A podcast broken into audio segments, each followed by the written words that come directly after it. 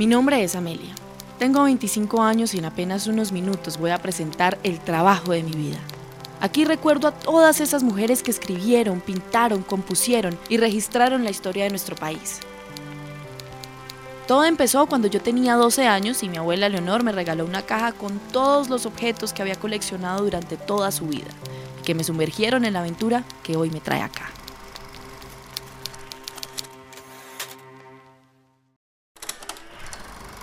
Capítulo 2. De lo invisible a la gran pantalla. Cine feminista en primer plano. Fui muy torpe por dejar caer la máquina de escribir que mi abuela me había regalado. Sin embargo, nunca un accidente me había llevado por lugares e historias tan interesantes.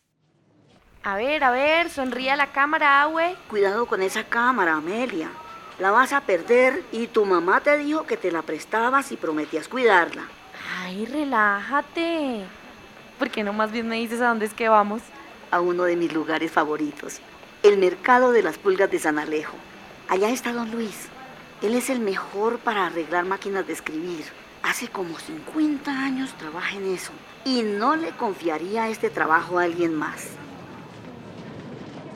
Juguetes, enciclopedias, juguetes para el niño que está buscando, señora, se le tiene. Siga, siga, siga que sí hay, siga. Hola, Bessie, ¿qué está buscando? ¿Ropita para la dama? Le tengo para la niña y la señora. Antigüedades, le tengo las antigüedades. Siga, señora, siga que aquí está lo que está buscando. Oye, Awe, me encanta este lugar.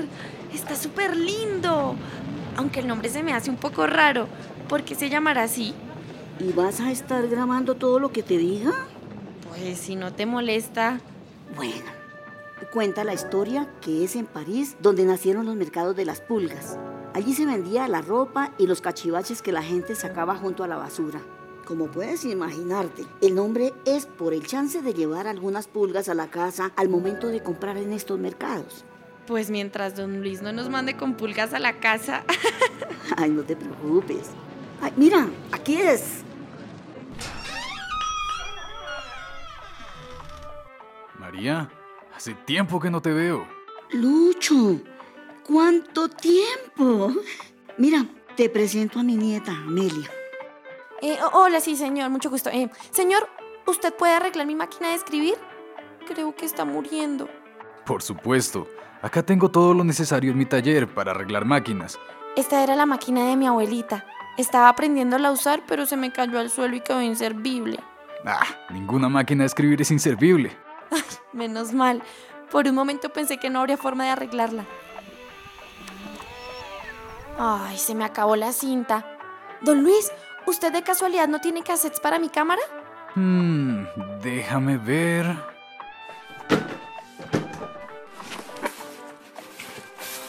Sabes, no tengo cintas para tu grabadora, pero encontré algo muchísimo mejor. Te veo muy inquieta con esa cámara. Seguro que esto te gustará. ¿Cine Mujer? ¿Cine Mujer? Recuerdo muy bien a las chicas de Cine Mujer. Eh, esperen, esperen. ¿De qué están hablando?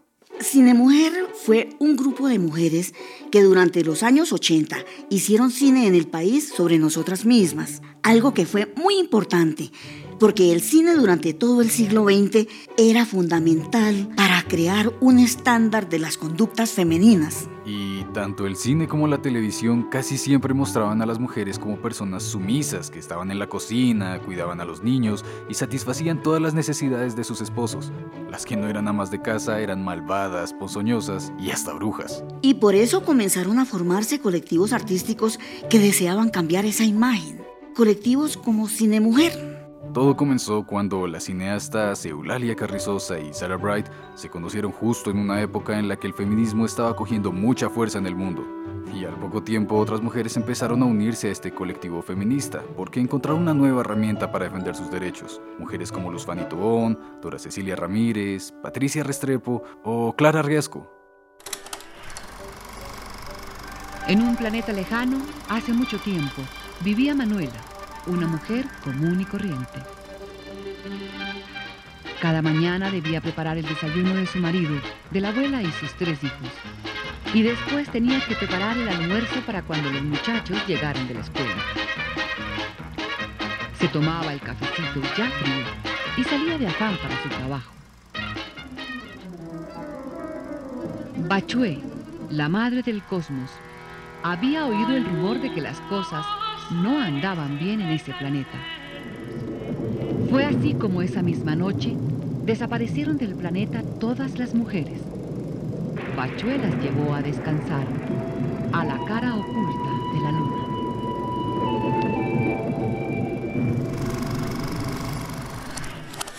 ¡Guay! ¡Qué película tan interesante!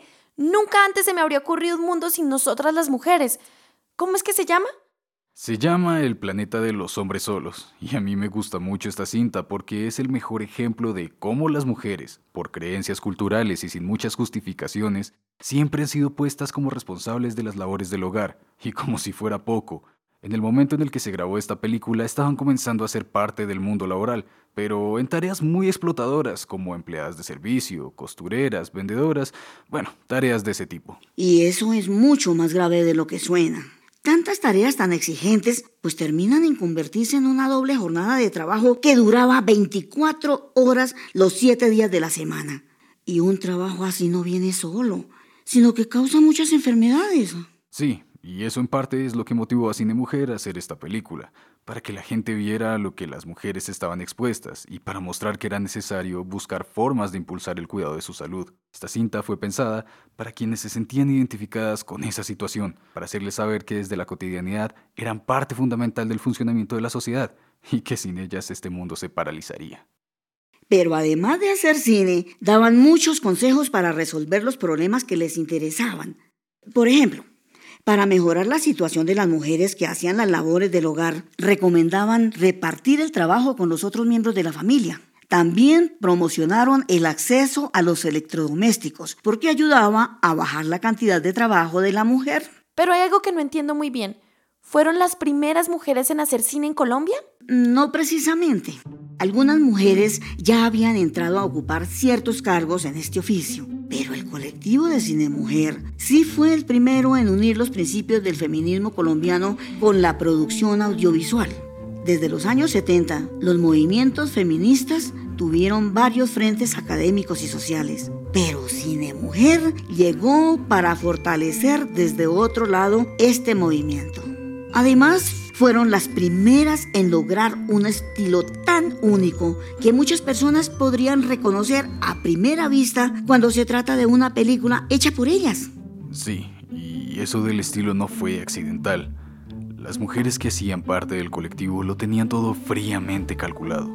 La diferencia que Leonor dice y la razón de que sea tan fácil identificar una película de estas mujeres viene desde la dirección de fotografía.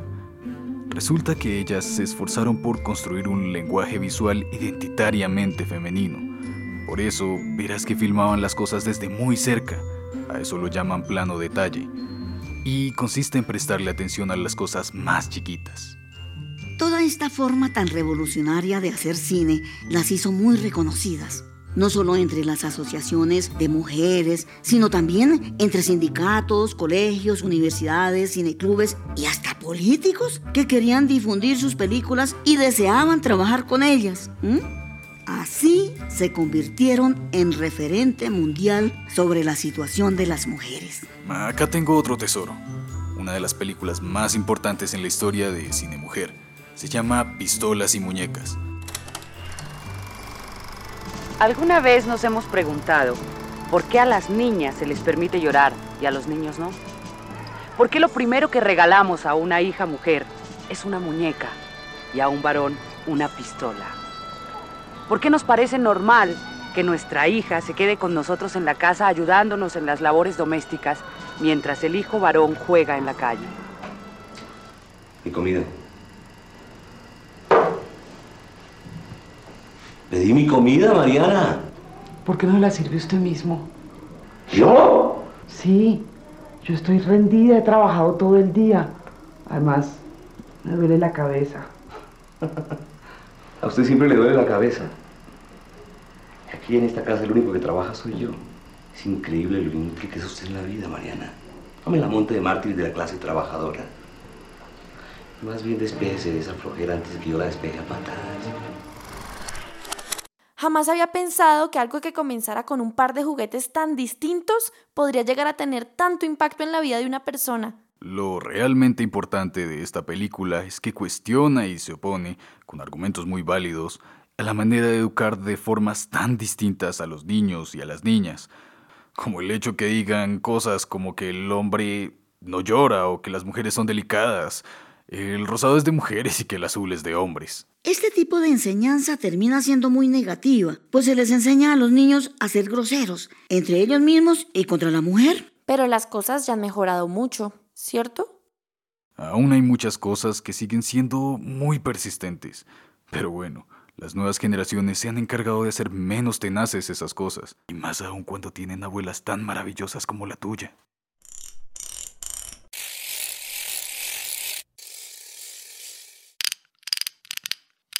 Ah, casi que no. Se nota que esta máquina nunca había sido abierta. Ven, Amelia, te voy a mostrar tu máquina de escribir por dentro. Son un montón de piezas. Es más bonita por dentro. Don Luis, ¿hay mujeres que arreglen máquinas de escribir? Casi siempre ha sido un trabajo hecho solo por los hombres. Escapar de los roles de género, sobre todo para nosotros que nacimos hace varias décadas, era imposible. Como te decíamos, los hombres salían a trabajar. Y las mujeres se quedaban cocinando.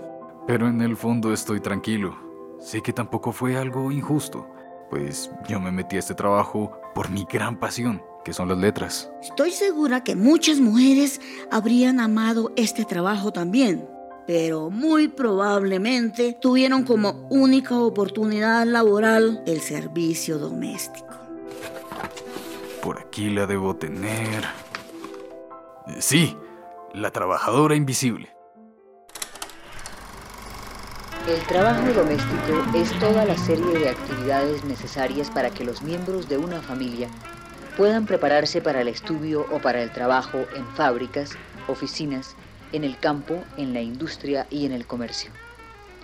Es un trabajo que no reporta ganancia, prestigio ni poder. Es un trabajo que siempre se ha asignado a la mujer, a la madre, a la esposa, a la hija aunque ninguno de nosotros podría vivir sin él. Es un trabajo considerado sin importancia, un trabajo subvalorado. ¿Cómo puede ser que un trabajo de este tipo fuera tan poco valorado? Es mucho esfuerzo y mucho tiempo. Yo fui afortunada de no tener que trabajar en labores del servicio, pero conocí muchas mujeres que lo hicieron. La sociedad las catalogaba como económicamente inactivas junto a los discapacitados y a los habitantes de calle. Eso es muy triste, pues esos problemas cotidianos las agobiaban muchísimo. La cotidianidad de las mujeres era cosa seria. Cine Mujer, como muchos de nosotros y de nosotras, se dio cuenta de eso y si ustedes se fijan bien, todas las películas tratan sobre este tipo de problemáticas sobre cosas cotidianas en la vida de las mujeres. Es desde estos contextos diarios donde podemos convencernos de que en la cotidianidad se cocina el cambio y donde es realmente necesario el feminismo. Siempre ha sido muy importante que las pequeñas cosas de las mujeres se puedan traducir en un mensaje político, porque eso genera mucha cercanía. Es la forma más efectiva de comenzar a movilizarnos. Amelia, ¿Me puedes pasar por favor ese destornillador que está ahí? Te tengo una mala noticia. Hay una pieza que no tengo y tampoco se consigue acá. Espero que alguno de mis colegas tenga una de sobra. Tendrán que dejarme la máquina mientras logro conseguirla. Ay, con todo esto que hemos visto y hablado hoy, tenía muchas ganas de escribir. ¿En verdad no hay forma de arreglarla y podérmela llevar hoy, don Luis? Amelia, la máquina necesita un experto, así que afanar a don Luis no servirá de nada. Bueno, Luis, te la dejamos. Y por favor, consiéntela mucho mientras tanto. O si no, esta niña se va a enloquecer. Tranquila, tú sabes que no hay máquina que corra peligro en mis manos. Y bueno, no es por echarlas, pero sí tengo mucho trabajo por hacer. Si quieres saber más, tendrás que llevarte la colección a casa y verlas todas. Y cuando quieras, vuelves para que charlemos. Pero nos iremos de Bogotá pronto. Bueno, pues ya tienes algo para hacer mientras llega el día. Y yo tendré la máquina lista para entonces.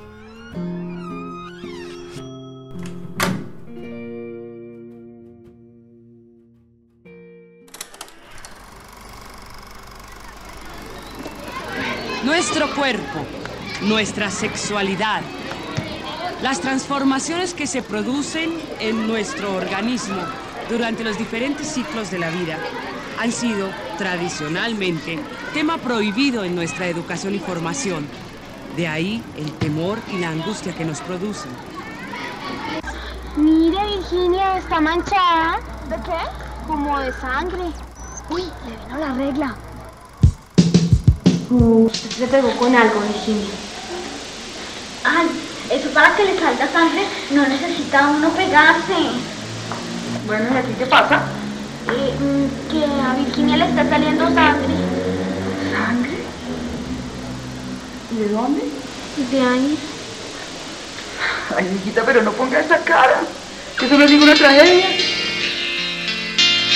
Mi amor, pienso que la profesora tiene razón. Una tragedia no es. Pues yo sé, mamá, pero igual yo me pegué un susto.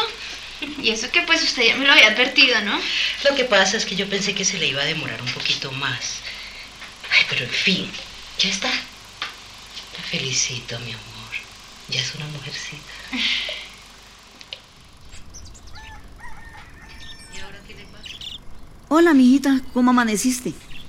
Mamá, lo que pasa es que... ¿Te quedaste toda la noche viendo películas? Sí, abue. En esa colección hay muchas cosas. Antes de quedarme dormida alcancé a ver Zulia y su gente negra, la mirada de Miriam y tengo los pies en la cabeza. Y hoy me levanté temprano, pero vi una película que me perturbó un poco. Se llama Conocerte para decidir. Ah, sí. ¿Y qué tal estuvo? Mm, pues un poquito extraña. Habla de eso horroroso que nos pasa a las mujeres cada 28 días. Ay, no. La menstruación no es horrorosa. Es algo natural. Y si vas a seguir viendo la colección, te encontrarás con muchísimas otras películas que tratan estos temas de educación sexual. Temas que para la época eran casi prohibidos y en la mayoría de los hogares no se dialogaban. Tristemente, esto lo único que lograba era que las niñas crecieran confundidas. Ah, güey. Pero qué clase de niña querría ver esto. Pues sí, yo sé que es un poco incómodo, pero es precisamente eso lo que Cine Mujer quería cambiar. Nos ofrecía conocimientos para disfrutar de salud, bienestar y dignidad. Esas películas que para ti son incómodas ayudaron a muchas mujeres a entender mejor sus derechos y saber cómo protegerlos. ¡Ah, güey, ah, güey! ¡Contesta, contesta! Debe ser don Luis. ¡Ay, yo creo que ya pudo arreglar mi máquina! ¿Aló? Ay, hola, don Luis. Justo estábamos esperando su llamada. Ay, no me diga que son malas noticias. ¿Y usted cuánto tiempo cree que eso pueda tomar? Yo estaré pendiente de su llamada para ver cómo siguen las cosas. Hasta luego. Oye, Amelia, te tengo una mala noticia. Ay, abue, ¿qué pasó? No me digas que la máquina no tiene arreglo. No, no. Afortunadamente la máquina sí se va a poder arreglar. Pues lo que sucede es que don Luis pues no ha logrado conseguir la pieza que le falta y tuvo que encargarla desde los Estados Unidos. Pero los Estados Unidos no está tan lejos. La pieza puede llegar antes de que nos vayamos, ¿cierto? Ah, no, no creas que es tan fácil. Lastimosamente la máquina se va a demorar mucho más de lo que esperaba. Supongo que iré a mi cuarto entonces a pintar con las cosas que habían en tu caja, ya que no tengo en dónde escribir. Nuestra aventura por el mercado de las pulgas y con la colección de cine mujer que don Luis nos enseñó marcó mi vida para siempre. Hay muchas cosas que en ese momento no entendí, pero que ya puedo comprender mejor. Siempre que comparto esta historia me recuerda que mucho antes de que yo tuviera voz existió una ola de mujeres que en las condiciones más adversas se pusieron de pie y alzaron su voz por el reconocimiento de sus derechos. A diario esto me da mucha fuerza porque sé que mi generación no comienza desde cero. Y si algunas mujeres logran cambios tan radicales en una época tan conservadora, todo mundo mejor para nosotras es posible. Pero esto no sería lo último que aprendería antes de mudarme a Valledupar. Para mi cumpleaños mi abuela me esperaría con una aventura más colorida entre pinceladas de mujer.